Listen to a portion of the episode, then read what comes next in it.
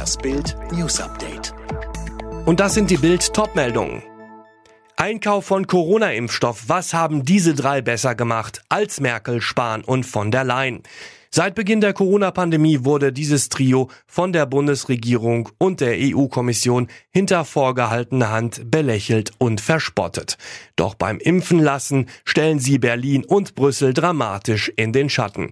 Der damalige US-Präsident Donald Trump, Briten-Premier Boris Johnson und Israels Premierminister Benjamin Netanyahu haben die erfolgreichsten Impfkampagnen der westlichen Welt auf die Beine gestellt. Fakt ist, zum Stichtag 26. Januar hatte Israel 32 Prozent seiner Bürger mindestens einmal gegen das Coronavirus geimpft.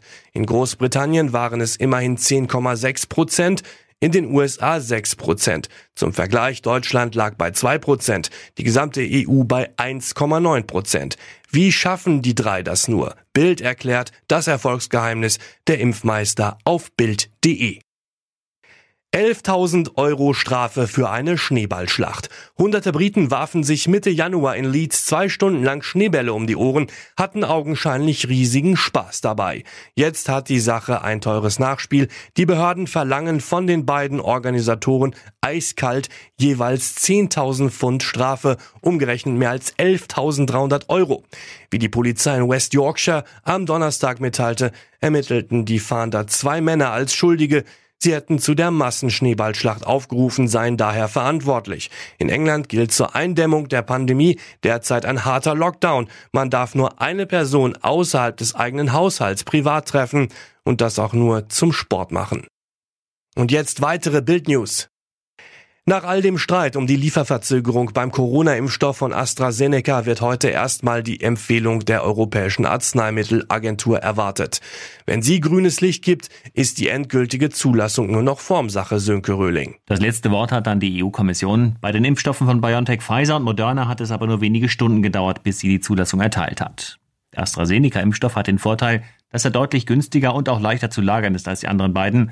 Allerdings gibt's da erstmal ja die Lieferschwierigkeiten und vorab wurde bekannt, dass die Ständige Impfkommission empfiehlt, das Mittel nur Menschen unter 65 zu verabreichen, weil es aus der Erprobung schlicht zu wenig Daten zur Wirksamkeit bei Älteren gibt. Der Termin steht. Kanzlerin Merkel und die Länderchefs treffen sich jetzt am Montag zu einem Impfgipfel. Unter anderem sollen auch Vertreter der Impfstoffhersteller teilnehmen, sagte ein Regierungssprecher. Die Versorgung mit Corona-Impfstoffen war in Deutschland zuletzt in Stocken geraten. Die Grippesaison fällt in diesem Jahr nahezu aus. Der Erreger wird aktuell im gesamten Bundesgebiet nur sehr selten nachgewiesen. Grund sind natürlich die Corona-Schutzmaßnahmen. Der Virologe Helmut Fikenscher sagte uns. Auf der einen Seite ist die Grippeepidemie auf der Südhalbkugel im dortigen Winter ausgefallen und durch die Lockdown-Maßnahmen durch die Distanzierung hat es die Grippe bisher in dieser Saison nicht geschafft. Ohne die Lockdown-Maßnahmen wäre die Grippe höchstwahrscheinlich schon da. Auch wenn es aktuell kaum Grippefälle gibt, wird eine Impfung empfohlen, gerade für ältere oder immungeschwächte Menschen, die durch die Pandemie eh schon stärker gefährdet sind. Die Steuer-ID soll zur Bürgernummer werden. Ein entsprechendes Gesetz hat der Bundestag beschlossen. Damit sollen verschiedene Behörden in Zukunft Personendaten austauschen können, um sie nicht immer neu abfragen zu müssen. Die betroffene Person muss allerdings zustimmen.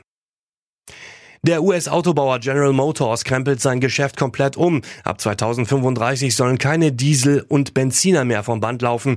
Der Konzern will dann nur noch Elektroautos verkaufen. Alle weiteren News und die neuesten Entwicklungen zu den Top-Themen gibt's jetzt und rund um die Uhr online auf Bild.de. Übrigens, Bild hat einen Skill, der täglich das Neueste vom FC Bayern München sendet. Direkt gesprochen von den Bayern-Reportern. Sag jetzt einfach, Alexa, öffne den Bayern Buddy.